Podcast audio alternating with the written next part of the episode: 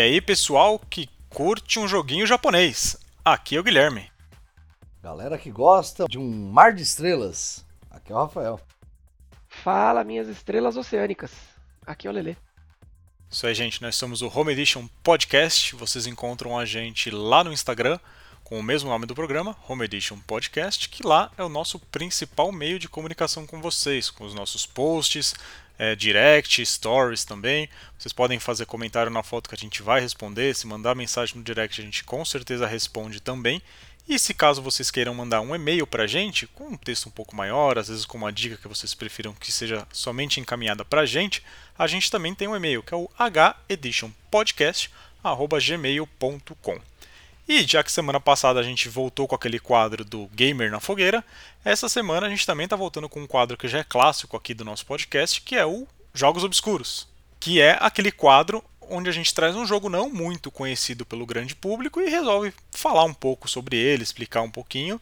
E dessa vez é a vez do Rafa e ele trouxe um jogo que é uma velharia, né, Rafa? Um joguinho aí de, da década de 90. Ah, tem que gostar de coisa velha, hein? Tem que gostar de coisa velha. Mas pode gostar de coisa nova também. Ele tá voltando aí, né? Eles estão voltando com ele agora. Qual que é mesmo? É o Star Ocean. Que Exatamente. foi lançado originalmente para o SNES em julho de 96. É, eu tinha aí meus 9 anos de idade, maravilhosos 9 anos de idade, sabia de nada, e é um jogo que foi lançado apenas no Japão, ou seja, eu não joguei ele com 9 anos de idade, né? Isso é bem verdade. E a produtora dele é, a- é a Enix, é isso? A produtora, na verdade, é a Tri-Ace, né? A Tri-Ace produziu o jogo e ela foi publicada, né, pela Enix, né? Antes de ser Square Enix, era só a Enix e eles lançaram essa essa grande obra-prima só no Japão, cara, o que eu acho que é uma pena, né? Eu joguei ele na realidade no emulador, cara, e é muito bom, roda aí em qualquer batata velha, qualquer PC churrasqueira roda. E é uma recomendação forte aí, hein? PC churrasqueira foi boa. E ele é um RPG, né? Como o pessoal aí que ouve a gente sabe bastante, né? RPG é uma coisa que recorre muito entre nós três aqui. Nós três gostamos bastante do gênero. E a gente sempre traz a nota do Metacritic, né? Para os jogos que a gente fala, tanto os jogos obscuros quanto outros jogos que a gente traz aí, falando das nossas experiências, né? É, só que esse aqui você não acha no Metacritic, não, cara. É porque é velhão, né? É, então, eu acho que quem criou o Metacritic talvez nem, sa- nem sabia que ia criar o Metacritic quando era em 96. Eu posso estar falando besteira, mas eu acho que 96 não, não tinha tanta, tanto agregador de nota assim quanto a gente tem hoje em dia. Então, é exatamente essa possibilidade que eu acho que aconteceu, né? Nem existia o Metacritic ainda. Mas, olha, se for pra dar uma nota minha assim, ele é 9.8, viu? É bom. Caraca, monotona. Caraca! Ou o jogo é muito bom ou você é um péssimo crítico. Das duas, uma. As duas po... Não, as duas podem estar certas também. Pode ser também. Entendi. É assim, você falou que o jogo só saiu no Japão. E a gente sabe que o seu japonês é muito bom, o seu inglês é duvidoso e o seu português é péssimo, de acordo com o nosso episódio de, de jogos de anime, né? Às vezes falha. Mas então, é, você jogou ele no emulador, mas então rolou aquele patch maroto que a galera, a fanbase faz, né? A fanbase faz, né? Ah, com certeza. Eu lembro que eu tava órfão de um outro grande jogo, mas esse não dá pra colocar no quadro dos obscuros, porque é o Chrono Trigger, né, velho? E eu tava órfão do Chrono Trigger, aquele momento que você, que você tá procurando uma coisa ali que você fala, mano, eu preciso achar um RPG desse calibre, velho. E aí, procurando, procurando, procurando, em um monte de site de ROM, me deparo com Star Ocean. Falei, ah, interessante, né? Ah, o Chrono Trigger era da Square só, e enquanto que o Star Ocean era Enix.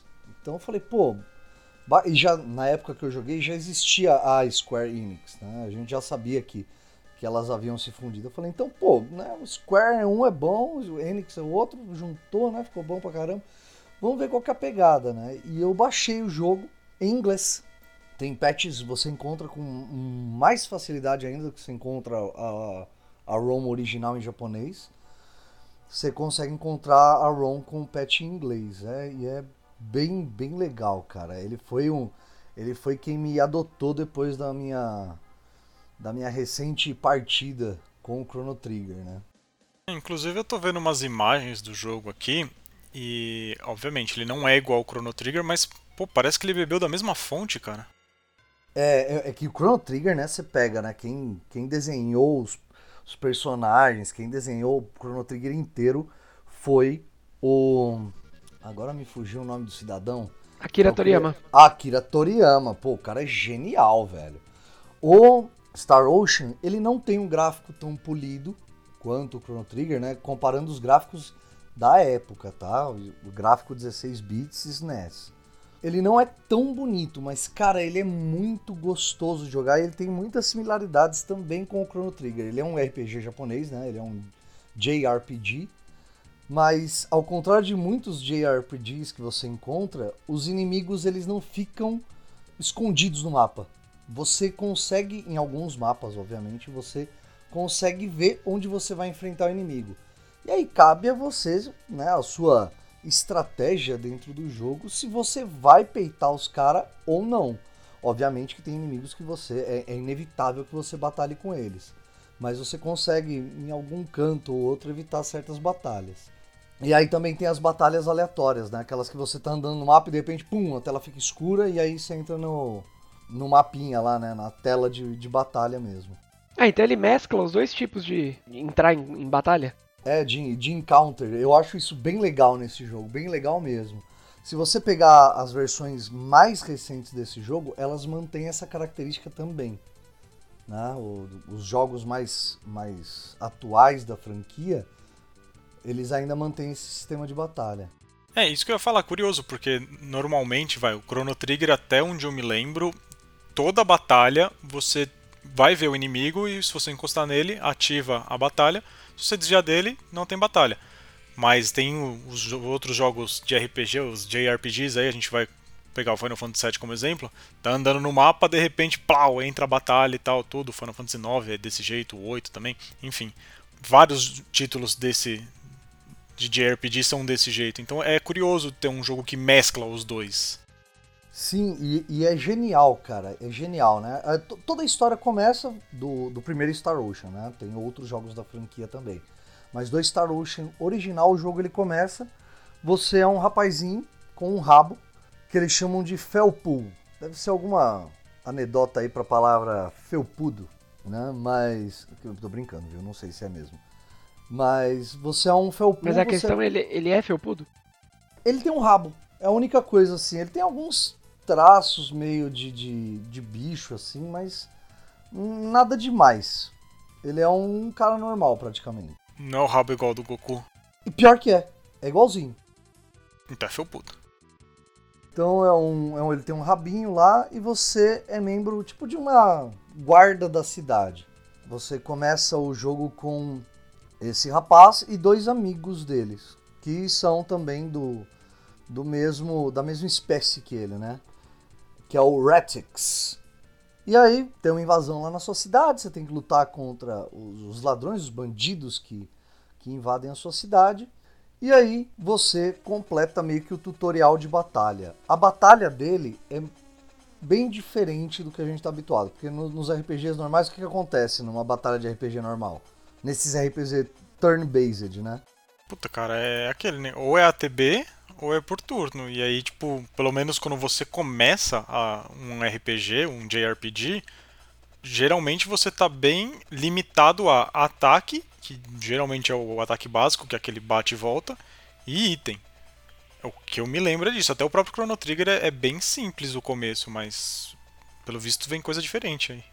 Esse daí também é assim, nesse sentido de você, dos recursos que você tem no começo do jogo. Assim, na primeira etapa você só vai ter ataque praticamente, porque os únicos dois personagens que você tem são baseados apenas em ataque, né? Que é o Euronic, Euretix e o amiguinho dele, o Dorn. Só que o, o personagem nos JRPGs tradicionais, eles ficam parados num canto da tela e o inimigo parado no outro canto certo? Nesse daí, os personagens se movem no campo de batalha. Então, se eu mandar o meu personagem, o, o é, atacar um inimigo, ele vai até o inimigo e vai atacar, só que o inimigo está se movendo também. Então, por exemplo, se o, aí tem o sistema de crítico, tal, que se o inimigo te pega nas costas, vai tirar mais dano, vai dar um ataque crítico.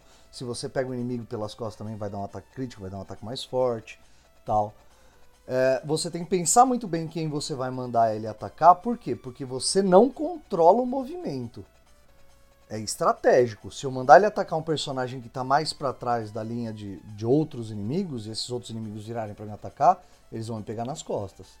Então você tem que dar uma pensada ali na hora de você fazer o combate. Então, mas não tem nem tipo uma previsão, tipo, da onde o inimigo vai se movimentar? Você tem que olhar a movimentação dele, porque quando a batalha começa, já tá todo mundo meio que se mexendo ali no campo.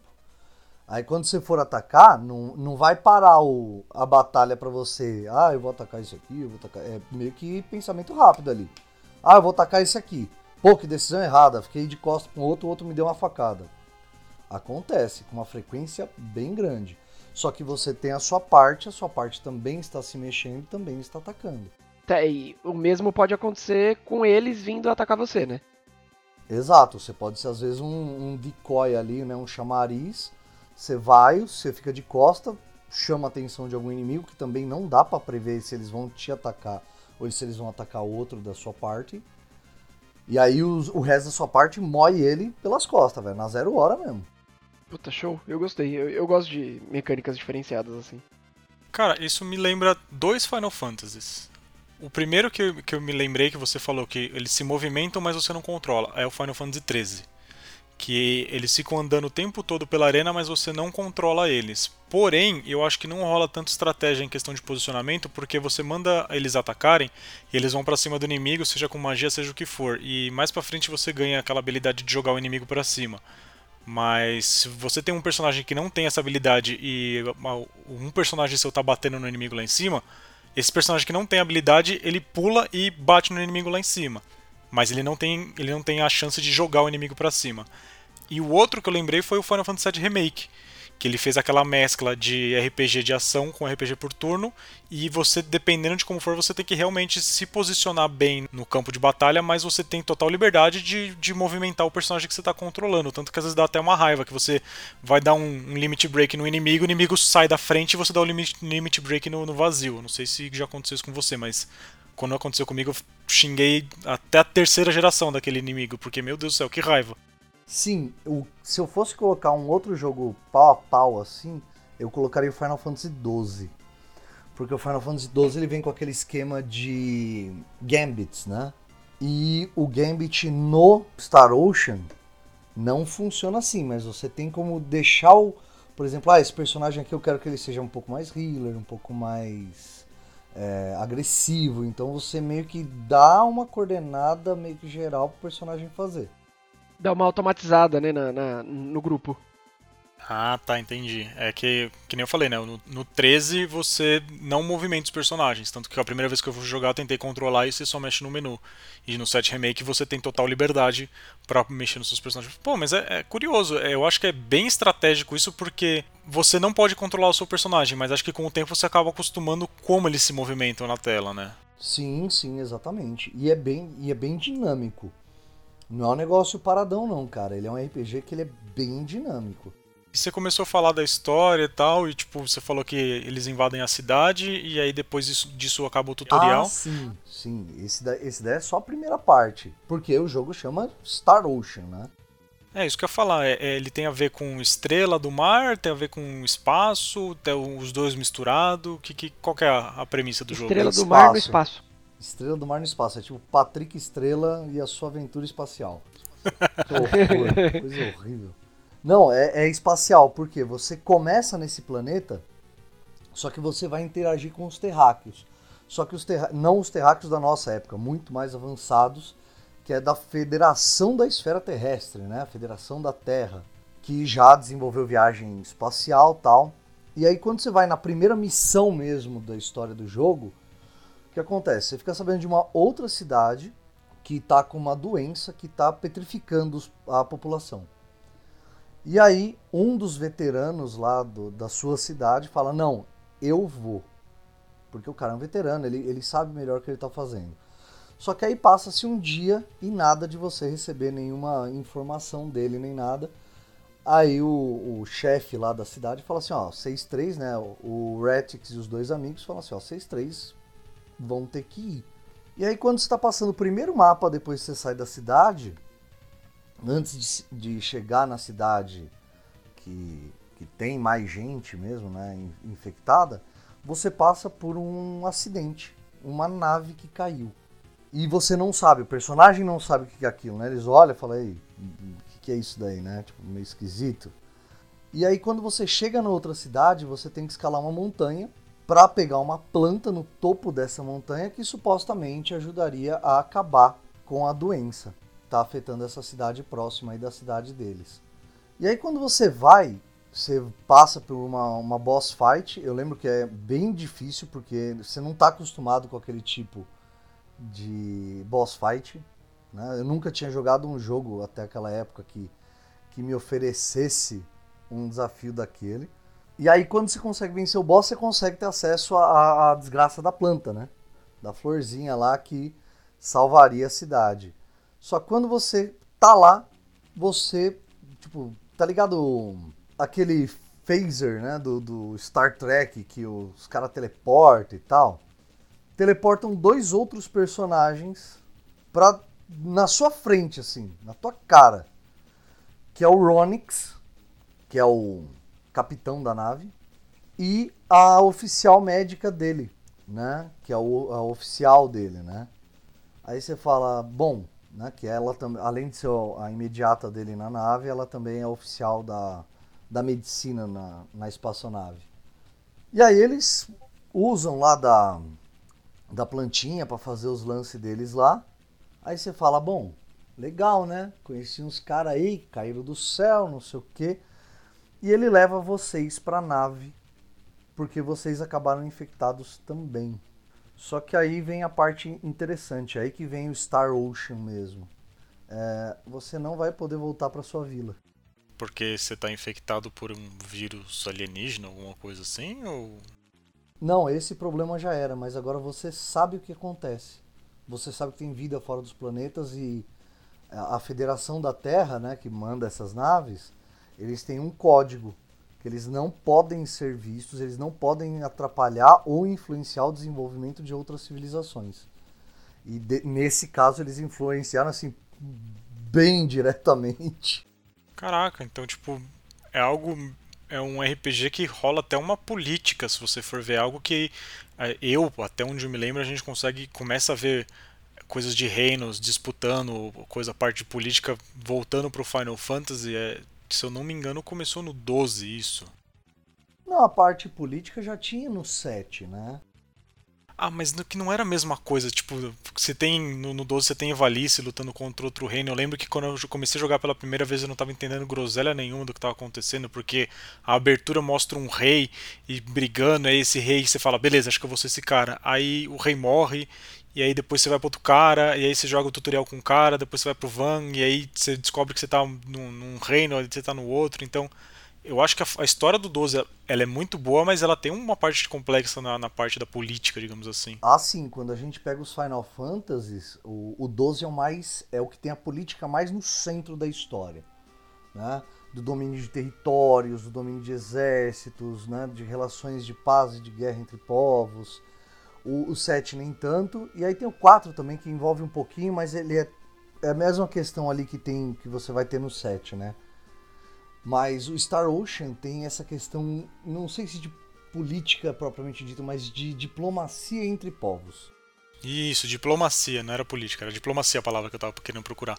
Mas é legal isso, cara, porque eu, assim, eu não jogo muito jogo que tem a ver com espaço, essas coisas. Eu sei que o pessoal elogia muito Mass Effect porque ele é muito complexo na sua história e a história também, pelo que dizem, é muito boa. Mas essa coisa de pô, na Terra, quem mora na Terra não pode saber que existe vida em outro planeta, porque se isso acontecer, eles vão influenciar no desenvolvimento do outro planeta e não é algo que a gente vai falar, ah, não, vocês estão julgando o livro pela capa. Não, a gente sabe que isso vai acontecer, sabe? Sim, sim. E a, a história, por exemplo, nesse, nessa questão, vai, diplomática, né? É, quando os três amigos ali, os felpudos, encontram o Capitão Ronix, eles falam assim, bom, interessante, né? Só que a Ronix fala, ó, a gente precisa achar um jeito de curar vocês de fato, porque vocês ainda estão infectados, tá? Vocês não vão virar pedra, mas vocês ainda estão com o vírus aí, com esse. Essa, que eles chamavam de maldição, né? E aí ele falou: ó, essa erva aqui não cura isso aqui, tá? E aí começa toda a jornada deles. E eles vão fazer uma jornada gigantesca pelo universo. Assim, gigantesca. Quando você pensa num, num jogo de Super Nintendo, assim, é, é, o, é o máximo que o Super Nintendo tem a oferecer, né? Eles exploram muitos mapas, muitos planetas e tal, procurando a cura, procurando a origem do negócio. E assim, eles têm um sistema, é um jogo que tem um sistema de crafting já no Super Nintendo. Tudo bem que é um crafting bem bem simplesinho, né? Você pode criar alguns pequenos itens, poção, essas coisinhas usando itens que você consegue nas lutas e nos mapas, né? Nos baús e tal. Mas só de ter craft pra essa época já é muito legal. Pô, cara, é verdade, né? É, é mano, a gente tá falando de 96. Exatamente. E eles também trazem um sistema que eu acho muito interessante, que é o sistema de afinidade entre os personagens. É, isso também é muito louco pra época. É isso que eu falo, porque a afinidade é algo que a gente não, não vou dizer que a gente vê em vários jogos hoje em dia, mas pô, você parar pra pensar em 96, com tudo que o cartucho de um Super Nintendo tipo oferecer, meu, uma adição que sempre vai ser bem-vinda, eu acredito. Mas como que funciona esse esquema de afinidade? São ações independentes que você faz com o seu personagem, né? com, com o seu party leader. Então, por exemplo, você fala, bom, eu vou craftar, por exemplo, poções. Aí você tem a oficial do, da nave, né? Que ela é a primeira oficial, mas ela é uma oficial da, da medicina da nave. Então, quando você faz alguns muitos itens de medicina, tipo, ela fala: Ah, eu gosto desse cara. Esse cara é bacana. Ou talvez em algumas.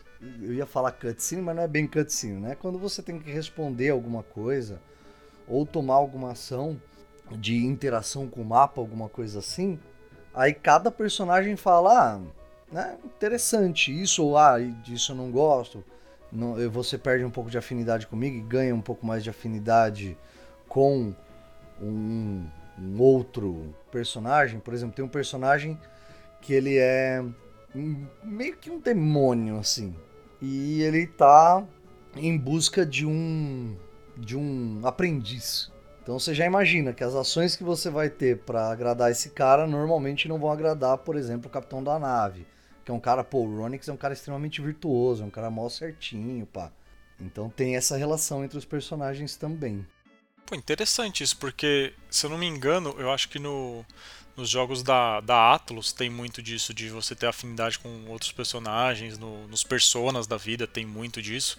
E isso acaba aumentando os status, né, do, do seu personagem do personagem principal, no caso, com em relação aos outros. Então, se, sei lá, você tá namorando uma menina que tá na sua party, aumenta o status de, dos dois, não só do seu personagem, como dela também.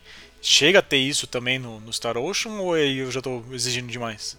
É, você vai conseguir algumas habilidades se você tiver afinidades com alguns personagens, vai. Você consegue uma ou outra habilidade, que aí são as ou Symbology, que é um tipo de habilidade especial, que é mais voltada para magia, ou Special Arts, que são habilidades mais focadas para habilidades físicas mesmo. Tipo, ah, eu tenho uma, uma grande habilidade com espada, então eu uso tipo, uma Special Art, que é um golpe de espada especializado. Ah, eu tenho um personagem que é mais mago, então esse personagem ele não vai ter muito Special Arts, ele vai ter Symbology né? Ele é um grande mestre em magia, então ele vai usar tipo, habilidades especiais em magia. E isso depende um pouco, um pouco, tá? Porque você consegue abrir, aprender tanto Symbology quanto Special Arts de outras formas, como por exemplo ganhando level, fazendo itens especiais no sistema de crafting, mas você também consegue algumas Special Arts ou algumas Symbologies dependendo da afinidade que você tem com os personagens, entre os personagens da sua party. Pô, cara, isso é bem legal para um jogo assim de 96, né? Tipo, não é algo que, que era comum de se ver, porque 96 a gente tinha até o Final Fantasy VI nessa época, já tinha o Chrono Trigger também. O Chrono Trigger tem o esquema dos combos lá de dupla e trio, que é excelente também. Mas num, nesse negócio de afinidade eu acho legal, cara, porque que nem você falou, tem coisa que você consegue craftando item, que já é legal fazer craft num, num jogo desse dessa época. Tem outros que você aprende com level, mas tem alguns que ainda com, vem com a questão da afinidade. Eu acho, eu particularmente acho isso muito bacana, cara. Acho muito legal mesmo e algo que a gente vê em RPG hoje em dia também, né? Sim, sim. Eu, eu, por exemplo, sistema de afinidade, acho que o primeiro, o primeiro que eu joguei foi esse, que tinha o sistema de afinidade. Só que assim, dessa nova leva, né? E não é nem JRPG, é, RPG mais ocidental, né? Aquela temática medieval, que é o Dragon Age Inquisition. Que também tem um sistema muito bom de afinidade, só que, pô, Dragon Age Inquisition é um jogo bem mais novo comparado ao Star Ocean. É assim, é o Western RPG que eles falam, né? Que são os RPGs feitos aqui no, no nosso lado do mundo. E realmente, o, o Inquisition é do que? 2010? 16, 14, alguma coisa assim, mas realmente, pô, o jogo não tem, tem o que? 6 anos, se muito. É, de 2014, cara. A gente tá falando do Star Ocean aqui, ele é de 96. Ele teve um remake pro PSP, que eles chamaram de Star Ocean First Departure. Aí ele já traz um sistema mais action, RPG, um sistema de crafting mais complexo, mais item e tal. Só que, cara, esse aqui, classicão, eu acho que ele é a cereja do bolo, velho. Ele é muito bom. Ele é muito bom. Né? E aí você tem, por exemplo, você fala, ah, então tem magia e tem habilidades físicas. Sim. Só que aí, por exemplo, você vai falar, ah, então o, os terráqueos também usam magia. Não. Eles usam tecnologia. Então, por exemplo, o Ronix, eu lembro que ele tem uma arma laser. É uma das special arts dele não se encaixa em simbologia, se encaixa em, em special arts porque é uma, coisa científica, né? E aí você tem Symbology, que é da Millie, que é uma amiguinha do, do Retix. A Millie, ela é tipo uma healer, então ela usa Symbology para curar. Aí você tem outros personagens, tem um lá que é um cara meio misterioso tal. Eu acho que é uma mina meio misteriosa, na verdade. Ela também é mais voltada pra, pra simbologia, só que aí, tipo, mais magia de dano. Aí você tem, por exemplo, gente que combina magia e simbologia, é, simbologia e special arts. Que é o caso de uma personagem de um planeta que ela é um lobisomem. Aí você fala, nossa, interessante, né? Caraca, por essa eu não esperava. É, é cara, é o universo, mano. Aqui tem de tudo. Então, por exemplo, por conta da licantropia, ele tem special arts e ele tem simbologia também, que é um, meio que misturado entre os dois. Então, assim, é um jogo com muito recurso, muito recurso mesmo. Cara, realmente, um, planeta de lobisomem é, é coisa de doido mesmo. Na verdade, ele não é um planeta de lobisomens, ele é um lobisomem dentro de um planeta. Ah, mas mesmo assim, não, não, é algo que você não espera, tipo, num RPG espacial encontrar um lobisomem. Tipo, você vai esperar encontrar, sei lá, um homenzinho verde, agora um lobisomem você não espera não. É, um homem verde, um robô maluco, né? exatamente, mas, pô, lobisomem foi, foi doideira. Só falta ter um vampirão. Não, não aparece. Não aparece nada nesse sentido assim.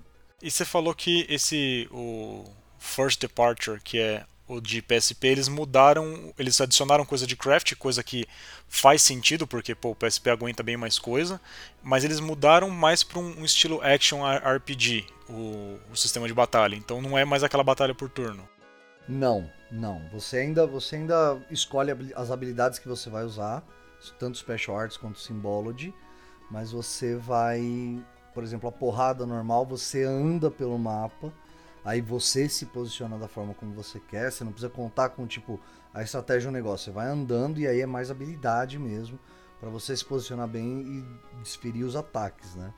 E Cara, é muito. Os bosses são muito difíceis nesse, nessa versão de 96 justamente por causa disso. Você tem que pensar no que você vai fazer. Não basta, tipo, ah, vou atacar, atacar, atacar. Se você ficar atacando, atacando, atacando na frente do cara, você tá lá parado na frente dele, meu querido. E o cara vai te moer no tapa. Esse remake aí que você falou que fizeram pro PSP, já você pode se mover, você controla o seu, seu personagem? Sim, sim, você controla plenamente toda a movimentação dele. E aí você escolhe atacar, usar magia, sim, usar essas coisas? Sim. E aí é um botão de ataque, você não tem que escolher um comando de ataque. Ah, entendi. Não, é que você falando desse jeito, tem um jogo, não sei se você conhece, Rafa, que você também é um action RPG, que você vai andando e aí você escolhe se você quer atacar, se quer usar magia, se quer usar item. Não sei se você conhece, chama Crisis Core Final Fantasy VII. ah, pronto. Eu gosto muito. E, é, e é engraçado, eu, eu, às vezes você pensa assim, por exemplo, tem muito easter egg no, nesse jogo também, assim, de algumas outras referências da cultura da época, né? Eu não sei se na época já tinha é, o Dragon Ball, mas, por exemplo, o último chefe do jogo, ele usa um Scouter. Já o Dragon Ball é de 80 e pouco, se eu não me engano. Ele demorou para chegar no Brasil, mas o Dragon Ball acho que é de 80 então, e Então, eu não sei se a primeira aparição do, do Raditz, né, do Dragon Ball Z, do primeiro episódio do Dragon Ball Z, já tinha em 96. Já, eu acho que já sim. Porque, mano, o, o chefe final ele usa um Scouter igualzinho o que as tropas do Freeza usam. Na versão que fizeram, né, do PSP, ele mantém essa aparência. E agora vai sair o First Departure R, que é para Play 4. Então estão trazendo essa franquia de volta. E aí deram uma mudada, uma estilizada um pouco diferente nele, né? Mas, cara, eles têm essa referência e toda a história é, revolve em torno do vírus que foi usado no planeta do Retix. E que na versão de Play 4 vai se chamar Covid. Bem por aí mesmo. Peraí, então é um remake? É um remake do remake que vai sair pra Play 4? É. Eu acho que eles vão, eles vão se manter bem fiéis à versão do PSP. Porque essa versão aqui, por exemplo, é, é um jogo muito completo, ele é um jogo muito gostoso de jogar. Só que assim, eu joguei as duas versões, a do PSP e a do SNES. Eu gosto mais da do SNES, por isso que é por isso que eu estou trazendo ela aqui. Porque assim, ele é um jogo mais dinâmico em termos assim de gameplay. Você na do PSP, você tem muito mais terreno para cobrir. Esse aqui não, você, por exemplo, você tem os mapas, só que entre os mapas, por exemplo, sair da cidade é rapidinho a minha movimentação para outra cidade. É, entre os mapas é, é, é, uma distância meio irreal, que é uma coisa que eu às vezes gosto num RPG por turno. Quando eles levaram pro PSP, tipo, uma, de uma cidade para outra, meu irmão, era 10 minutos andando com o personagem, porque era mapa aberto. Nossa senhora. Então eu, eu acho que nessa versão do Play 4 que eles tão, vão fazer agora, vai ser uma versão mais fiel ao PSP do que ao SNES. Oh, só fazendo uma breve pesquisa aqui, de acordo com a querida Wikipedia, o período de exibição do Dragon Ball Z começou no dia 26 de abril de 1989 e terminou no dia 31 de janeiro de 96. Então. Ah, então foi referência, foi referência. Com certeza. Certeza. certeza. E a história desse boss, eu não vou falar porque eu posso estar dando spoiler, porque é um jogo que, por mais que seja velho, né? Caducou, mas renovaram, né? É um inferno isso. É, é assim, tá caducado, mas eu acho que a ideia dos jogos obscuros é a gente trazer é, jogos que o público, ou até um de nós três, é, jogos que a gente possa jogar novamente, ou pela primeira vez. Como foi, por exemplo, o caso do Legend of Dragon que eu trouxe lá no nosso primeiro episódio. Você jogou, o Lele ainda não jogou, mas, pô, se eu falar pra ele o que acontece no final do jogo, ele vai falar, puta, mano, que merda. É, é aí não, não vou né? jogar, né? É, exatamente. Só um panorama geral, né? É, existem vários planetas, é um Star Ocean, é um universo, é um jogo que, que trabalha muito bem essa questão de universo. Então você vai visitar vários povos de várias culturas diferentes, conhecer várias raças. No próprio planeta do Retix tem mais de uma raça. Né? A cidade que foi infectada pelo, pelo vírus é uma cidade que não é de fofudos, né? de felpudos. Fofudos. É uma cidade de humanos normais. O, os terráqueos são humanos normais. Tem outras espécies na nave do Ronix que você vê que já vem da, da interação da Terra com outros planetas habitados e tal. E tem uma galera que não faz parte da federação, né? E essa galera é o que causa o todo o problema. Porque afinal, por que, que a federação estaria precisando uma, um vírus que transforma os outros em pedra num planeta que não passou do desenvolvimento da espada? Então tudo isso revolve em torno dessa questão né, de interação entre duas forças políticas opostas dentro da, do universo, é, a questão de guerra, porque você teve no jogo é mencionado que universo passou por diversas guerras. Não é um universo tão pacífico assim. Não é a primeira vez que acontece um revestress desse, dessa espécie. E é um jogo que eu, que eu gosto muito, cara. Ele, ele foi um jogo que, assim, de, em questão de memória afetiva, foi muito bom porque ele me pegou de assalto, assim. Falou assim: pô, você tá aí, jogou um RPG bom pra caramba, né? Chrono Trigger. Tá outro bom pra caramba aqui, né? E é um, um, jogo desconhecido. A maior parte das pessoas que eu falo do Star Ocean ou conhecem o Star Ocean pelo PSP e ainda assim falam: Ah, já vi esse jogo PSP para baixar tal e nunca joguei. Você fala, putz. Ou então nunca ouvi falar, né? É um jogo que, que ficou na obscuridade muito tempo e eu acho que agora que estão trazendo ele para ele ter um momento dele ao sol. É, realmente, eu, eu era uma dessas pessoas que já tinha ouvido falar de Star Ocean no PSP. Não sei porque na minha cabeça ele era original do Mega Drive e não do NES. Não sei porquê. Mas eu fiquei interessado. É porque, ele, interessado. é porque ele tem cara de Mega Drive. Pode ser, pode ser isso mesmo. Mas eu achei Cara, pelas imagens que eu vi aqui achei interessante. É, gostei do, do sistema de, de crafting que você falou, que não é muito complicado, que para mim é uma coisa que eu gosto. Gosto de que tenha crafting, mas não gosto que seja complicado. Sim, eu sou preguiçoso. É, é o do SNES não é complicado. Do, se você pegar o do PSP, você já vai. Não, não porque é muito difícil assim você entender o que, que faz, porque o crafting dele não é só jogar as coisas lá e ver o que dá certo. Não. Você tem que conseguir tipo umas blueprints eu não lembro se era esse o nome do jogo, mas tipo, você tem que conseguir o bagulho que te ensina, o item que te ensina a fazer determinado item. Aí você consegue fazer e já tem tudo lá que você precisa.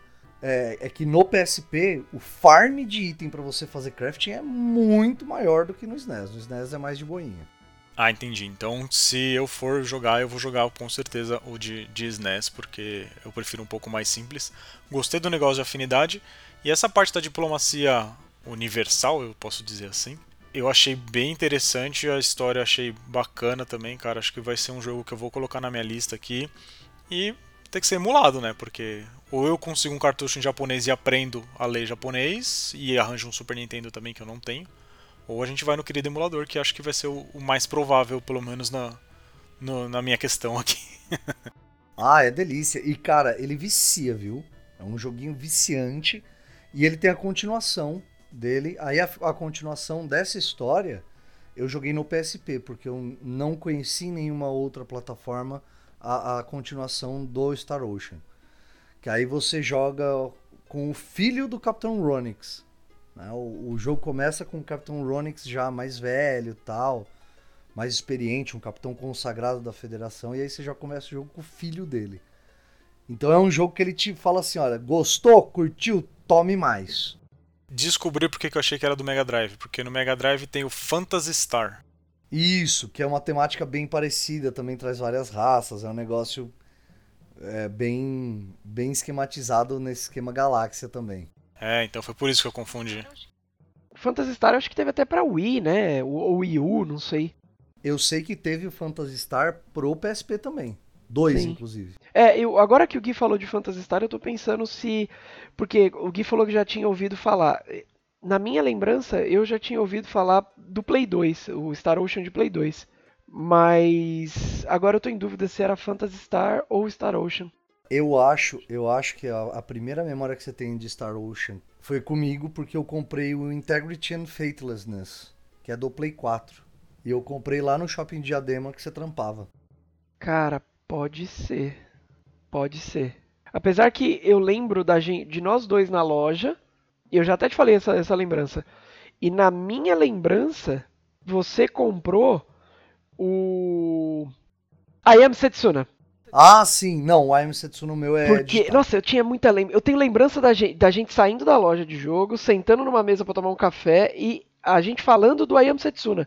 Então acho que a gente tava falando dele, mas você sim, não comprou foi... ele o Star Ocean, o Integrity and Faithlessness, que eu comprei pro Play 4, eu comprei quando eu fiquei órfão do I Am Setsuna.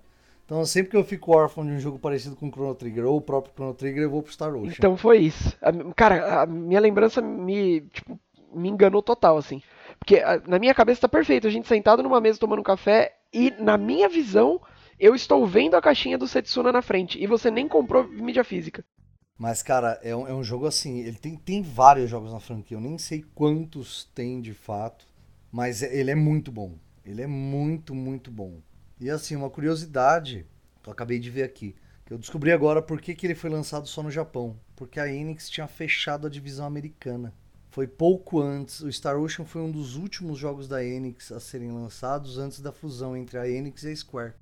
É verdade, porque a, a, a Enix ela é muito forte, era, né, no caso, muito forte com o Dragon Quest, que o pessoal falava que era um batendo de frente pro outro. E aí quando a- teve a fusão da Square com a Enix, que na verdade a Square comprou a Enix, né? O pessoal falou, pronto, juntou as duas maiores empresas de RPG do Japão que tanto o Final Fantasy quanto o Dragon Quest agora estão morando na mesma casa. Cara, foi uma fusão assim gigante, velho. Negócio bonito de se ver, velho. Porque veio coisa boa demais daí pra frente. É legal, a gente pode. Eu acredito que nós três aqui somos muito fãs da Square Enix. A gente poderia até pegar um, um dia um episódio e falar da história tanto da Square quanto da Enix, quanto a fusão, porque a- o Final Fantasy trouxe a Square pra cima e lá na sua me- megalomania da Square Enix de querer lançar um estúdio de filme, ela quase quebrou, né? Então a gente pode, tra- se vocês toparem, a gente traz um episódio sobre a Square Enix. E eu topo também, acho um excelente tema. É uma história, eu vi, eu acho que um vídeo no YouTube uma vez, são acho que dois ou três vídeos de tipo uma meia hora, 40 minutos cada vídeo do. Só que aí o cara ele detalha até o, o fundador da Square que vendia peixe num lugar e gostava de sonhar. Tipo, a gente não precisa entrar nesses, nesses temas, mas a gente pode pegar o grosso da história, que é bem legal da história, assim, cara. Mas então acho que é isso. Rafa, muito legal esse jogo, achei bem interessante. Já tinha ouvido falar. Provavelmente eu vou jogá-lo no meu PSP, que é o meu centro de emulação, né? Mas não vou jogar o de PSP, vou jogar o de NES, que é esse que você trouxe aqui, o de 96. E cara, eu achei interessante, acredito que quem esteja escutando esse episódio e seja fã de JRPG por turno ou coisas do gênero, talvez vá gostar também. E fica aí a recomendação para todo mundo: Star Ocean de Super SNES. Hoje em dia é bem mais, pelo que o Rafa falou, é bem mais fácil você encontrar a ROM dele já com o patch em inglês. E mais alguma coisa a acrescentar, Rafa? Não, cara, é isso. E fica sempre. Sempre que a gente traz um obscuro, a gente dá a recomendação aí. Joguem, porque o bagulho vai te pegar pelo coração, velho. Tenho certeza. Legal. Lele, tem alguma coisa a dizer? Não, é isso mesmo. Eu tenho a dizer que, novamente, eu fiquei com vontade de jogar, né? Todo jogo obscuro eu fico curioso. E já tem uma lista grande aí, não sei se vai dar tempo, né? De jogar tudo. Mas eu me interesso e eu gosto muito de jogo espacial, então, tipo, esse daí foi fácil pra mim. De, pra sentir vontade de jogar. Eu gosto muito dessa temática aí. Eu com certeza vou atrás. É, eu também, já tô até com, com o site aberto aqui pra, pra baixar a ROM. Mas então é isso aí, gente. Esse episódio dessa semana vai ficando por aqui e semana que vem a gente volta. Um forte abraço para todo mundo. Um abraço, rapaziada. Até mais. Abraço, rapaziada. Até o próximo episódio. E não inalem um vírus que faz vocês virar pedra. Não é legal. Uma boa dica.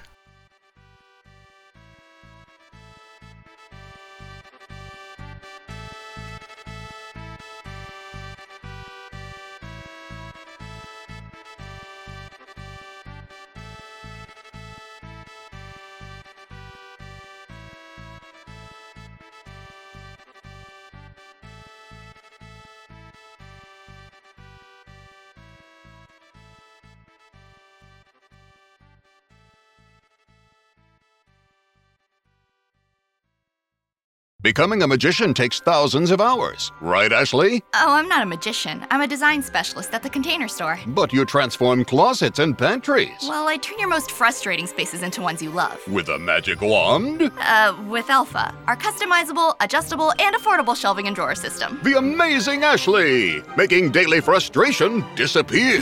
Just doing my job. Transform your space with Alpha and save 20% on purchases over $500. Get started with your free design at the Container Store today.